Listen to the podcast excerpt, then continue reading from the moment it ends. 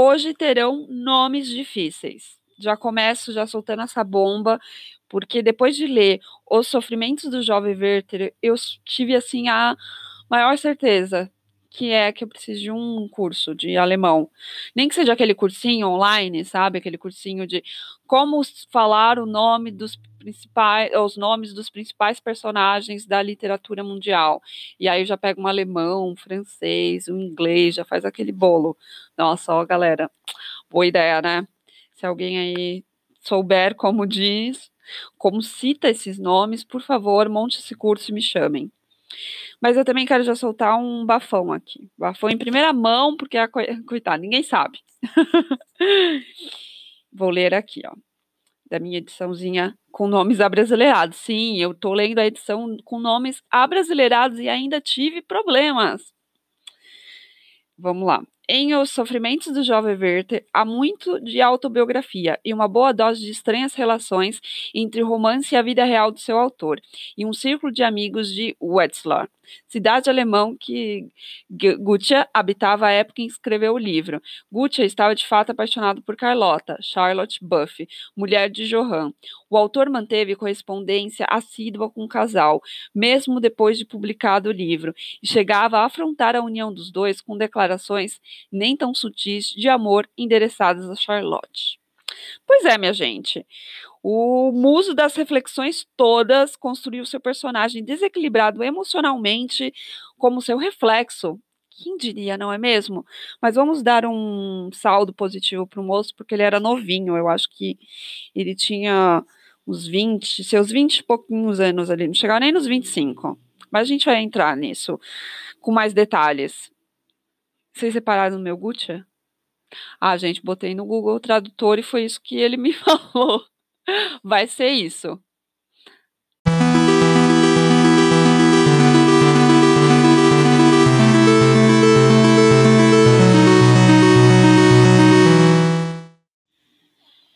Eu comecei esse episódio falando que eu estava lendo a versão com nomes abrasileirados e eu ainda tive problemas. Eu o tive ali, eu estava me referindo à minha primeira leitura, que eu tive aquele probleminha com os nomes, que veio a se repetir quando eu comecei a gravar esse podcast. Então, só para deixar claro aqui que eu ainda consigo falar português. Meu problema é com o alemão e com o francês. E com começa. E também quero deixar claro a versão que eu li, né? Porque eu abri lendo um trecho da página 6 da minha versão Pocket. Então, é a versão Pocket, gente. Beleza? Então, olá, minha gente! Eu sou a Bruna Soares, eu sou a criadora do Papo de Biblioteca e hoje nós vamos falar sobre o livro Os Sofrimentos do Jovem Werther. Hoje o tema é denso, mas assim, é denso mesmo. Na verdade, o livro ele é curtinho e se ele não for um gatilho emocional para você, é, você consegue matar ele assim. Nossa, matar, que trocadilho horroroso. Desculpa, gente. Você consegue lê-lo em uma semaninha no máximo. Este é um romance epistolar, ou seja, é um romance feito de cartas e esse livro ele é considerado um marco na literatura alemã, tendo muito sucesso na sua estreia, o que não era tão comum para os escritores daquela época. A, a gente pode pensar no Dumas, Alexandre Dumas. E é um livro de maior rentabilidade que o autor teve durante toda a sua carreira. E eu gosto de Fausto, eu gosto muito do, do Gutierrez, gosto do Fausto, mas convenhamos que é um livro de difícil leitura se você não está habituado a ler livros em forma de peças teatrais, né? Isso eu falo referente ao Fausto. E também com várias, mas assim, com várias referências às a coisas da sua época, a costumes, a cultura alemã que faz com que você leia um trecho e tem que ali olhar a nota de rodapé. Então fica, para mim, pelo menos, fica uma leitura muito cansativa, sabe? Toda vez que eu preciso sempre estar tá lendo ali uma nota de rodapé ou acompanhando um outro livro para entender melhor. Eu gosto de uma leitura mais fluida. Só com aquele texto ali, eu já consigo fazer minhas inferências e entender. Mas voltando ao Jovem Werther, este livro ele teve um sucesso tão barulhento que ele chegou a ditar moda também. Os homens que eram fã da, fãs desse livro passaram a se vestir da mesma forma que o personagem principal, isso lá em 1774. E além de toda a polêmica envolvendo o tema suicídio que é retratado nesse livro e que não é nenhum spoiler, gente, tem e muitos jovens eles acabaram se suicidando também após essa leitura. E reza a lenda que o que o Gucci levou quatro semanas para escrever o livro e não fez nenhuma revisão ou alteração. Mas essa última parte ela foi desmentida com o tempo, porque encontrar duas versões feitas pelo autor para este livro. E essa informação que eu estou dando para vocês sobre é, a, desmentindo essa lenda, ela pode ser encontrada no pós-fácil do livro, dependendo da sua edição. A minha, inclusive, tinha essa informação. E eu falei que o romance é epistolar, mas eu não falei que ele é dividido em duas grandes partes. Então, assim, a primeira, ela vai ser dedicada à paixão, a paixão pela natureza, pela vida simples, por uma mulher. E a segunda parte, ela é dedicada ao desenlace dessa paixão e da tragédia inspirada fidedigna, fidedignamente com a com a qual o advogado Cal Jerusalém, que era um velho conhecido, conhecido do Gucci, sofreu. Então, depois que você terminar de ler o livro e vai para a parte dos apêndices, você vai descobrir que tem muita coisa ali presente que não só ocorreu, como nenhum detalhe foi escondido. E isso trouxe para mim talvez tragam para vocês também uma experiência única de testemunho ocular, sabe? Dos fatos ocorridos daquela época, da intimidade do Gucci ali na sua começo dos seus 20 anos. Eu me senti como parte daquilo de alguma forma. E este efeito é, se deve ao fato de que o livro ele traz poucos personagens. E um desses poucos personagens é o Guilherme como eu falei, né, a minha edição tem os nomes traduzidos, então aqui vai ficar Guilherme, ele, então, o Guilherme, ele vira nosso íntimo, assim, ele é um velho bom amigo, é o, é o Gui. O Guilherme é a pessoa que o personagem principal do livro, o Werther, ele escreve. Então, são, as cartas são trocadas com esse Guilherme. E aí, por isso que a gente se sente tão íntima dele. E, a, e assim, nós não ficamos sabendo muito sobre ele. É justamente para que nós nos identifiquemos com este Guilherme. Todos nós, leitores, somos, somos o Guilherme. Vai hashtag aqui. Eu acho, inclusive, que foi um recurso utilizado pelo autor justamente com esse propósito. Então, assim, é, nós estamos lendo os desabafos emocionais do Werther através dessas cartas que ele endereçou alguém. É como você abrir a carta de alguém e lê-la. Só que aqui, neste caso, fiquem tranquilos, leitores, que vocês não serão presos, assim como eu também não serei. Ok, então o jovem Werther, que deve estar ali nos seus 23 anos, uma mesma idade que o autor estava quando vivenciou essa história. Sim, eu fui pesquisar exatamente para parar de falar que ele estava na, na casa dos 20 e eu descobri que era 23 anos. Então ele vai, o Werther vai para uma cidade do interior fazer eu não sei o que, porque o livro ele não deixa claro isso. E um dia indo para o baile que teria ali na cidadezinha, ele conhece a Charlotte que ele passará a chamá-la de Lote.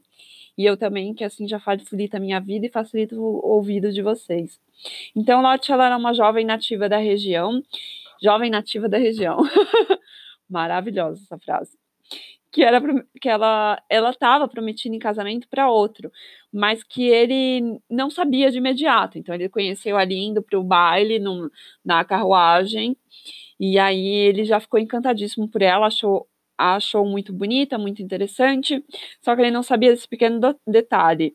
Então, é, quando ele vai saber que ela está prometida em casamento para um rapaz que não está no momento na cidade, porque ele está em outra, resolvendo alguns assuntos pessoais, ele já está completamente apaixonadão. E para melhorar a situação dele, ele se torna amigo do noivo da Lotte. E ele estabelece, assim, um triângulo amoroso ali, platônico, mas um triângulo amoroso. E aí que a coisa começa a desandar, porque ele começa a se dividir entre esse desejo, né, não correspondido pela Lotte, a sua culpa e seu sentimento de não pertencimento a toda essa situação, porque ele também não está feliz, é, com a vida pessoal dele, com a profissão, com as pressões externas, e muito menos com os arranjos sociais dessa sociedade, dessa, dessa época, que a gente vai sabendo um pouco à medida que a gente vai lendo as cartas que ele vai trocando. Porque ali nessa sociedade tem esses muitos esses preconceitos de classe. Então tem muitas poucas oportunidades para aqueles que não possuem dinheiro, existe aquela segregação das pessoas que não querem se misturar. Então tem todas essas coisas que ele é muito sensível a isso. Então, como eu falei, o Werther é um moço muito sensível, então ele é propenso à melancolia. E toda essa situação que eu relatei acaba mexendo com o seu emocional. E ele entra em depressão e começa a ter ah, pensamentos suicidas. Então, tem uma boa parte das cartas que são dedicadas a esse assunto, a essa discussão, tanto no, no âmbito moral quanto no religioso. E, e muitas dessas conversas é, muitas dessas conversas, não, essas conversas são é, partilhadas com o noivo da Lotte. Então ele e eu estou trazendo aqui esse tema, eh, depressão, porque em vários trechos do livro você vai ficar lendo isso vendo sintomas de uma pessoa depressiva, sabe? Então, eu nomeei, não está lá no livro exatamente, que é que ele está em depressão, mas hoje, com todo o conhecimento que a gente tem sobre essa doença, todas as informações, então você vê que os sintomas que o Werther vai é, mostrando ao longo do livro é de uma pessoa depressiva. Ah, como aquele sabor pela vida, o não ver mais sentido nela, a melancolia, os sentimentos exacerbados, o sofrimento, o não querer sair da cama, o não ver mais luz no final do túnel. Uma coisa que eu observei, conversando com uma amiga que também leu o livro, e que também teve essa impressão é que os humores do Werther eles estão ligados aos fenômenos naturais. Então, quando ele está feliz, o tempo ele está ensolarado, tem aquela brisa leve, mas quando ele está triste, o tempo fica chuvoso, frio, neva, e, e este era um recurso muito utilizado na época que o livro foi escrito. Tem uma outra coisa também, eu vou falando e vou lembrando. É que lá para o finalzinho do livro, é, nós teremos a entrada do editor. Então esse editor é também uma, um outro recurso de narrativa que o autor ele nos oferece, porque ele faz às vezes da pessoa que reúne as cartas. Então é a pessoa que após o, o ocorrido do livro, ele reúne essas cartas trocadas, organiza, ele vai até o local, ele conversa com as pessoas envolvidas na história. Então assim, de todas as pessoas, vou deixar aqui esse suspensinho. E fiquem tranquilo que eu, tranquilos que eu não dei nenhum spoiler, porque pelo menos na minha edição, no índice, no início do livro, vem falando dessa parte, então fiquem tranquilos.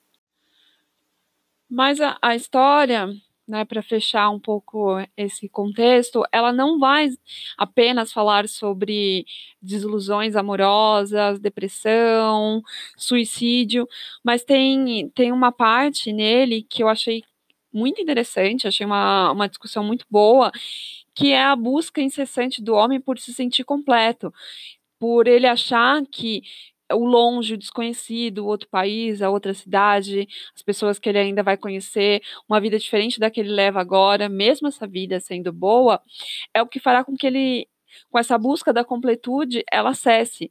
E aí, ao chegar nesse novo local, no objetivo que se tinha, planejado ali, sonhado na sua terra, descobre que nada mudou quanto ao seu vazio, que ele continua lá, porque somente ele mesmo poderá se completar, e não as coisas ou as pessoas que ele virá a conhecer.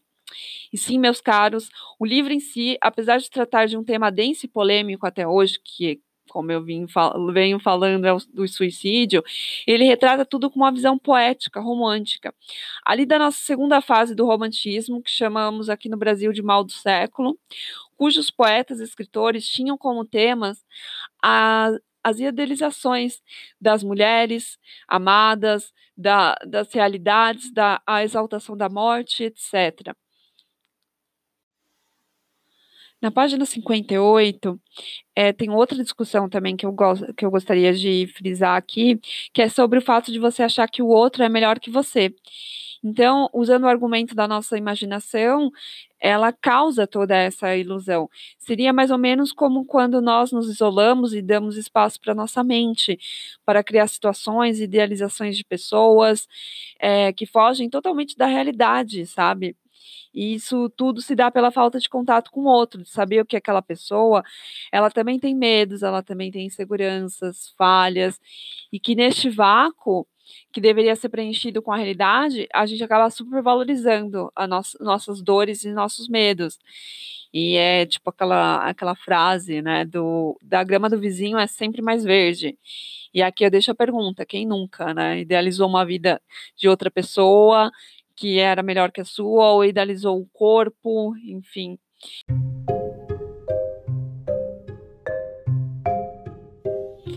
Eu vou ler então um trecho aqui da página 58, que fala sobre isso.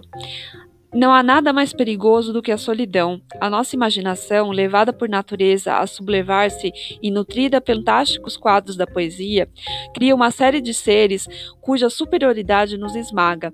E quando lançamos o olhar para o mundo real, qualquer outro nos parece mais perfeito do que nós mesmos. E isso é até bem natural. Sentimos tantas vezes que nos faltam algumas coisas e por vezes nos parece que o que nos falta um outro possui. Quando isso acontece, a ele concedemos de bom grado tudo aquilo que temos e ainda por um certo bem-estar ideal. E assim imaginamos nós mesmos as perfeições que criam o nosso suplício.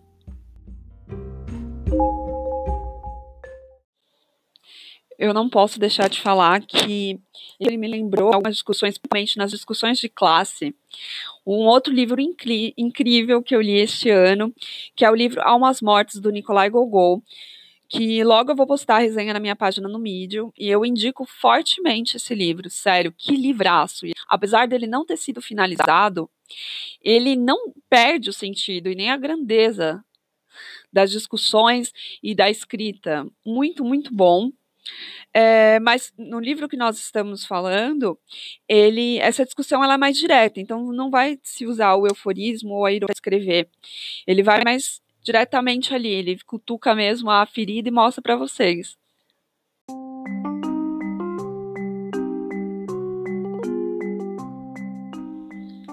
Momento polêmica. Na página 75, exatamente, terá um relato de uma tentativa de estupro que o Werther irá minimizar falando que foi culpa da paixão. E por isso é algo ok, sabe? Como, ah, é apaixonado, né? Apaixonado é assim mesmo. Não tem muito controle sobre suas atitudes. Vou ler o trecho.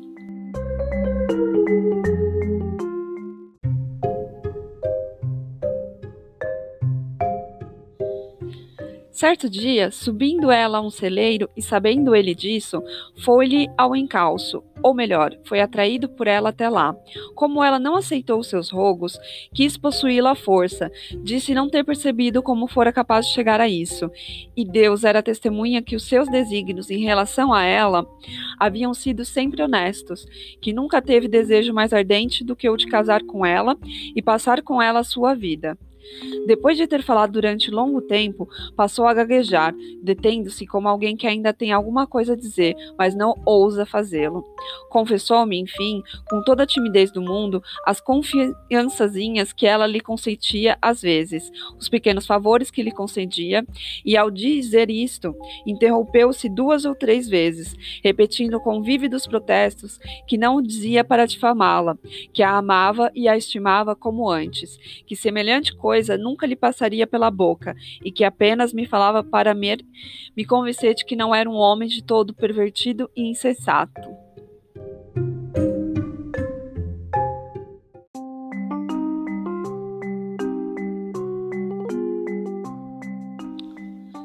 Continuando na vibe polêmica, lá na página 80 e 81 tem um trecho que, se você tem ou conhece alguém que tem depressão, irá associar facilmente a descrição ali presente com os sintomas da doença. Vou ler o trecho.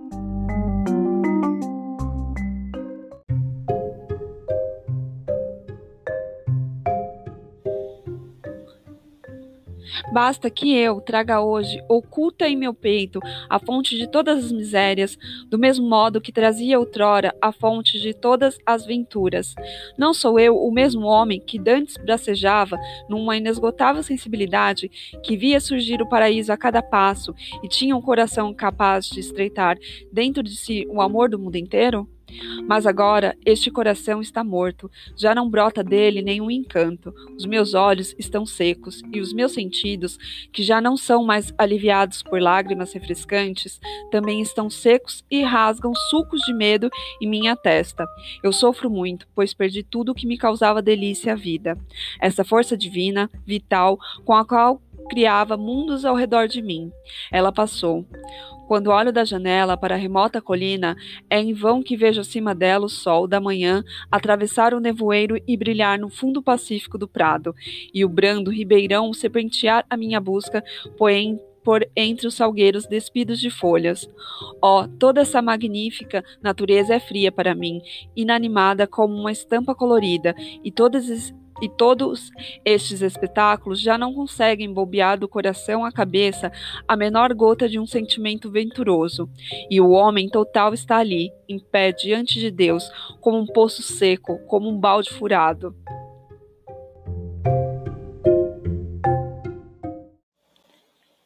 Já que entramos nessa parte de leitura de trecho, lá para o final do livro nós teremos a leitura por parte do Werther para Lotte da canção de Ozian, que é uma canção que o autor ele estudou ela quando ele estava em Estrasburgo no ano de 1771. Então ele achou que essas canções que de Ozian, que é de um herói irlandês do século III depois de Cristo, que foi contada por um outro poeta escocês chamado. Um outro poeta é ótimo, né? Um poeta escocês chamado James Macpherson. Desculpa a minha pronúncia. E, e aí ele resolveu colocar no livro, porque a canção exatamente que ele coloca, que é a canção de Selma, ela invoca a própria história de amor não correspondida do autor com a Charlotte verdadeira. E tem tudo a ver, obviamente, com a história também do livro. Para finalizar, eu acredito que o livro não é uma apologia ao suicídio, como muito se fala, até porque ele se trata de algo semi-autoral, então, como eu falei no início. E nós sabemos que o autor ele não se suicidou pelo por não ter, né, o seu amor correspondido. Mas também sei que ele pode ser um gatilho para pessoas que estão sofrendo e estão em momento de crise depressiva. Então eu acredito que ele deve ser livro, ele deve ser lido com cautela. Se você não está muito bem emocionalmente, se você está passando por um momento difícil, então eu acho que essas deveriam ser as duas as duas precauções, né? Ler com cuidado se você se isso pode vir a ser um gatilho para você e se você está em crise repensar se esse é o momento de estar tá lendo esse livro.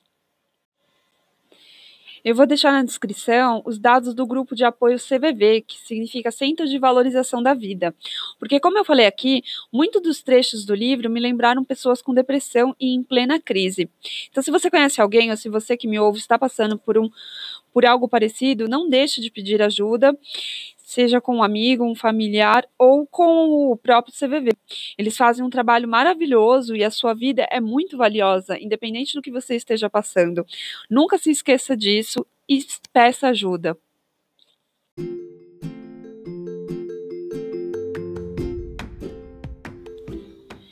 Esta foi a minha indicação de leitura deste episódio e eu vou ficando por aqui. Quero também pedir desculpas pelas variações das pronúncias dos nomes. Foi minha aposta que uma delas poderia estar certa, tá? e, e é isso. Até o próximo livro, até a próxima discussão literária.